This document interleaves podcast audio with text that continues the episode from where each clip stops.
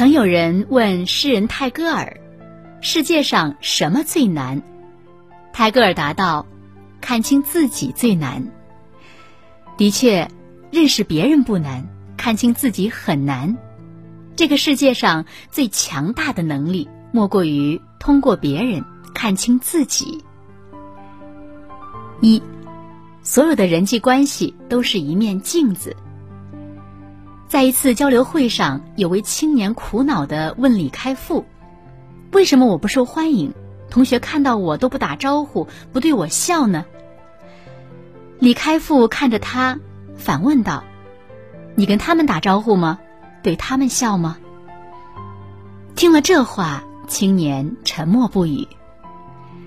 心理学家克里斯多夫·孟提出过一个镜子效应。人际关系就像一面镜子，能照射出真实的自己。很多时候，我们抱怨别人，不是别人出了问题，而是没有照见自己。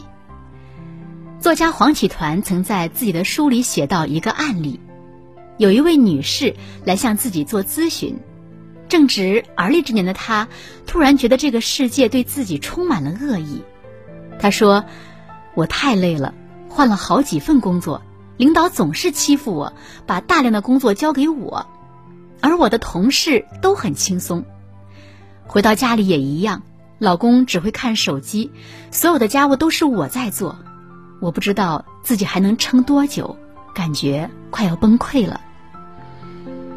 黄启团随即向他确认：“听你这么说，不管单位还是家里，最辛苦的人永远是你。”你有没有想过，这一切都是你自己造成的？他立即反驳：“我什么都没做错，我工作量这么大，没有功劳也有苦劳，在家里累死累活，丈夫还要和我吵，大家为什么要这么对我？”黄启团半开玩笑的说：“你再怎么换工作，哪怕换个老公，结果也一样，因为任何一段糟糕的关系。”必有你的一份功劳。这位女士的问题，恰恰在于她从不知道别人对自己的态度取决于她自己。在单位，工作量大是因为她个人能力欠缺；同样的工作任务，她却总比别人费时更多。在家里，丈夫做了家务，她挑剔没做好，还没做就抱怨他不分担，争吵无可避免的出现。其实。每个人都在无意识中教会了别人如何对待自己，有的人教会别人爱自己，有的人教会别人尊重自己，有的人则教会别人如何伤害自己。所有人际关系的好坏都并非无缘无故的，真正的智者懂得从外物回到内心，通过别人看清自己，因为生活中的每个人都是你我的一面镜子。透过别人看到的是真实的自己。二，不活在他人眼里，但要以他人为镜。诗人海涅曾说过一句很深刻的话：“反省是一面镜子，它能将我们的错误清清楚楚的照出来，使我们有改正的机会。懂得自我反省，才是一个人成熟的开始。”滴滴创始人程维刚创业的时候，有一天，他信心满满的拿着自己的策划案给好友王兴看。王兴看了一眼，眼皮儿都没抬，冷冷说了两个字：“垃圾。”程维失落的离开了。过后，王兴觉得自己说的有点过分，打电话给程维道歉。谁知电话刚打通，他还没开口，程维就说：“我想了一路。”终于琢磨明白这份策划哪里垃圾了。我觉得，不是这个创意垃圾，而是我做的太垃圾了，还有很多地方可以完善。王兴很诧异：“你没生气？”程维说：“没有啊，我就是一直在琢磨到底哪儿垃圾。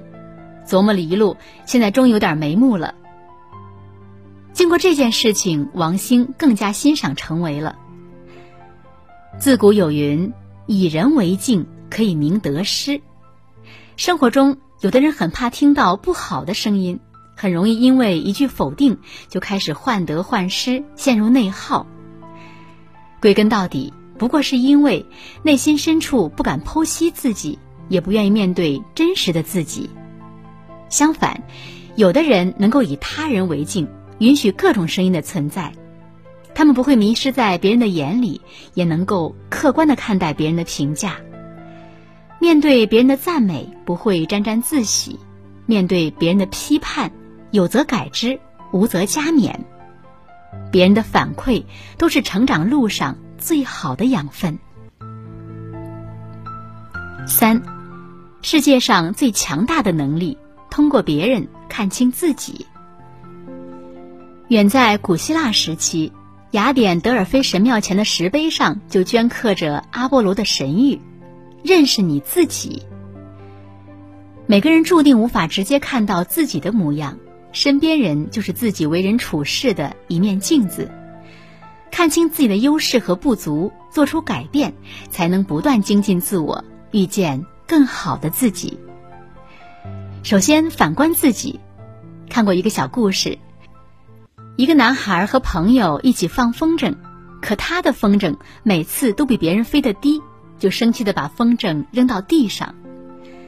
男孩父亲见状。对他说了一番意味深长的话：“孩子，你要记住，以后无论什么事，心里都应该有两个问号：为什么别人不能比我更成功？为什么自己会输给别人？正所谓‘行有不得，反求诸己’，懂得向内归因，才能向外成长。其次，警醒自己。”罗翔教授曾说到，自己在上大学的时候，非常讨厌同宿舍里睡在自己上铺的同学，因为他睡觉老是翻来翻去，而且还打呼噜。他说：“我在脑海中不止一次的想到那些恶毒的计划，当然了，最后没有实施。直到后来，罗翔才发现，原来自己的鼾声才是全宿舍最大的。”而这位睡在上铺的兄弟为什么翻来覆去？正是因为自己的鼾声吵得睡不着觉，又不好意思叫醒罗翔。迅蒙文有云：“见人善即思齐，纵去远以见机；见人恶即内省，有则改，无加警。”在对别人产生负面情绪的时候，应该把它作为一面镜子。检视自己，不忘常在心里警醒自己，不要活成自己讨厌的样子而不自知。最后，改变自己。心理学家将人的思维分为两种模式：固定型思维和成长型思维。前者拒绝改变，虽然时刻想证明自己的能力，却不会从失败中学习。甚至容易将自己定义为失败者。相反，拥有成长型思维模式的人，他们热爱挑战，相信自己可以改变自己。曾国藩在考科举第六次落榜时，考卷被当成了反面典型。主考官说：“此文是文理欠通的典型，文笔尚可，道理没讲通，大家要引以为戒。”回家后，曾国藩一头扎进书房里，总结失利的原因，改变自己过去的学习思路，然后针对不足下足功夫。最终，第七次参加科考，曾国藩中了秀才，之后一路高中进士。改变从来不是一件容易的事，过程中需要向外通过他人，向内不断反思，成为一个可以决定自己未来方向的人。人生没有标准答案，多检讨自己的得失，少挑剔他人的是非，才能少栽跟头，少走弯路。